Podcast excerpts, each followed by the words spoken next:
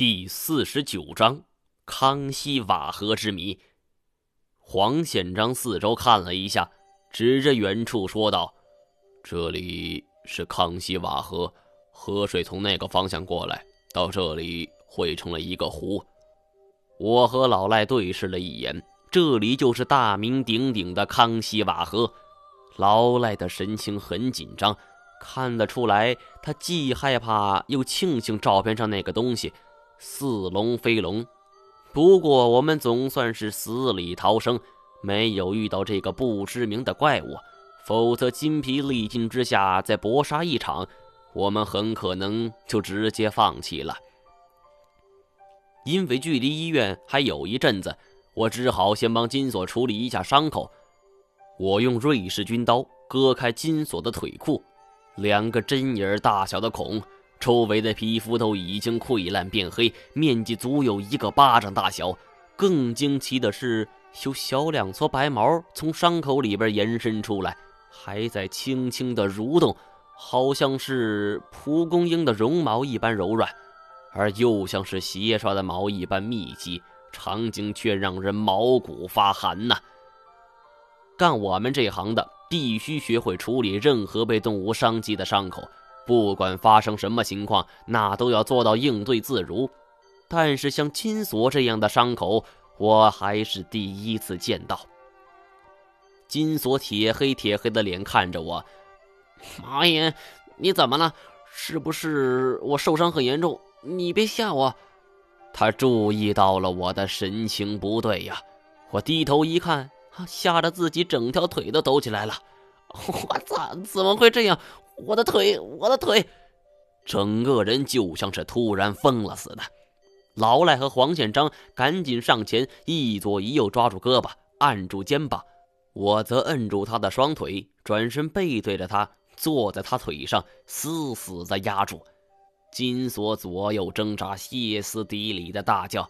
也难怪他倒斗出身，算得上是见多识广了。但是这么渗人的伤口，任谁看到都会疯掉啊！我掏出打火机，烧了两下军刀的刀刃，吼道：“按紧他！”老赖和黄宪章都卯足了力气。别看这两人都上了年纪，但是认真起来是真不输给年轻人呐。黄宪章就不说了，现在他要跟金锁单挑，我估计金锁都占不到任何便宜。而老赖也是咬紧了牙关，将全身的力量都压在金锁的身上。我也不能犹豫，时间一长，金锁万一发狂了，就更不好说了。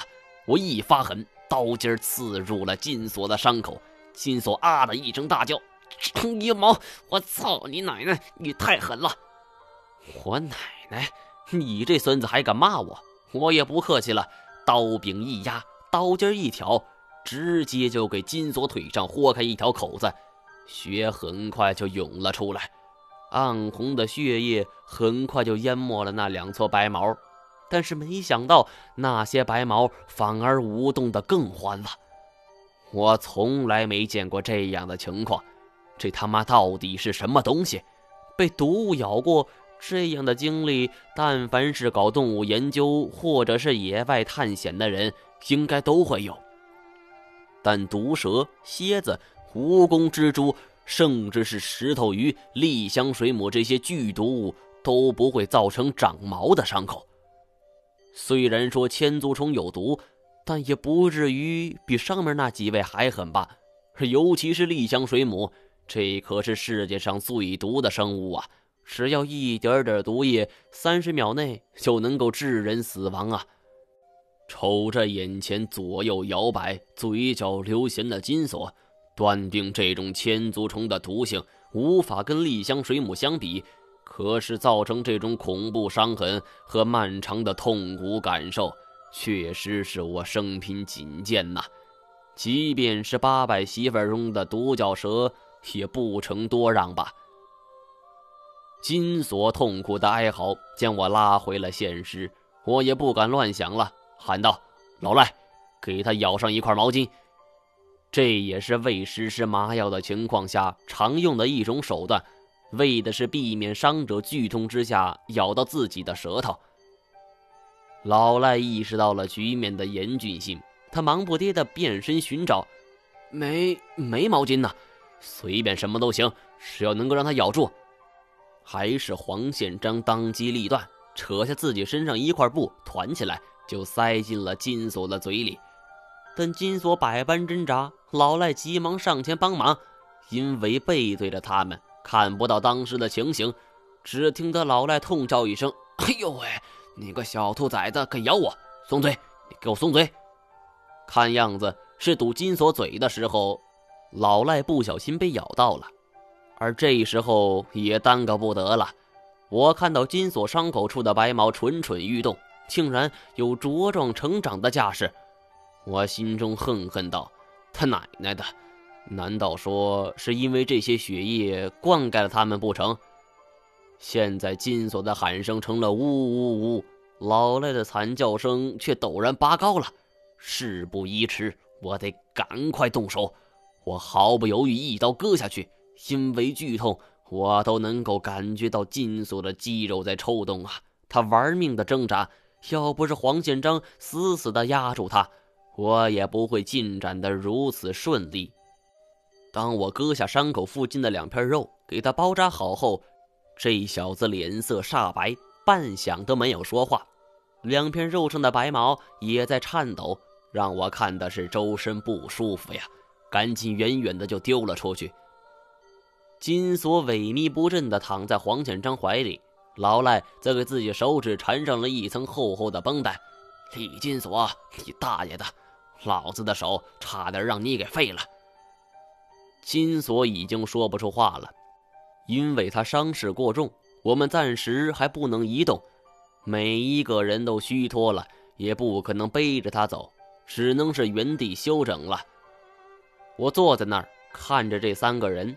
脑子里想的却是太前，这小子死也不走，他到底在棺椁里边寻找什么东西呢？我掏出了七刀盒，摩挲着思索打开它的办法，却没有任何的头绪。昆仑山上凛冽的寒风让我打了个冷战。我们刚从河水里逃出来，每一个人的衣服都是衣衫褴褛的。高原上冷风一击，那真是冻得亲娘都不认识了。我们的背包虽然遗失了，但是身上好歹还带着些轻便东西。黄宪章取出火石打着，然后生了一堆火，这样多少能够让我们感到一丝温暖，驱散寒意。而此外，黄宪章还跟我配合，两个人利用绳子和石头捕了两条鱼，烤熟，大家一起吃了。自从掉进那个该死的地穴后，我还没有尝过热乎乎的食物。一块熟鱼肉顺着咽喉滑落到胃里，只觉得周身都暖洋洋的，舒服极了。吃过鱼肉后，天色渐渐的黑了下来，而这个时候气温就陡然降到了零下十几度。如果我们再不走的话，不到两个小时就会变成冰雕。得尽快离开这儿，找到温暖的落脚点才是。好在黄宪章还在，他对这一带的环境那是再熟悉不过了，说道：“从这儿往西去有一个村子，虽然村子里边荒废了，但是还有一些房屋留下来，我们就在那儿将就一夜吧。大概有多远？平时也就是两个小时。”但现在李老板这么重的伤，咱们得尽快了。说完就走。我们现在真的是一刻也耽搁不起了。我主动请缨，背起了金锁。然而，就在我们准备动身的时候，我们突然停住了脚步，因为面前有一只黑乎乎的黑影正在朝我们缓慢走来。他四肢着地，走起路来两肩轮流高耸。嗓子里发出阵阵低吼，两只冒着绿光的眼睛牢牢地注视着我们。我心里一凛，糟了，藏狼！狼这种生物可以说是很神奇的物种。曾经有多例案例表明，狼具有极强的报复心理。我们初入这儿，便与他们发生了一场大战，如今又得重逢。乍看起来，这是一只。但我们都明白，这只是一支探路兵，真正的大部队还在后边。我们个个都是有伤在身，筋疲力尽。这时候遇到这只催命太岁，大有生活你要玩死我的感觉呀！而更为麻烦的是，我们还不知道怎么办。弄死他，后边大部队必然就马上到来，我们四个老弱残兵死路一条；而不弄死他，我们还是死路一条啊！这只藏狼就在湖水的另一边。它侧过身子，喉咙里发出了震慑似的威吼声，缓缓地沿着湖畔行走。但不管如何移动，他的目光都始终不离开我们。我深知狼的凶残，遇到别的动物，只要它们不饿，我们都会及时示弱，或者是主动回避，一般都不会遭受攻击。但是狼决然不同啊！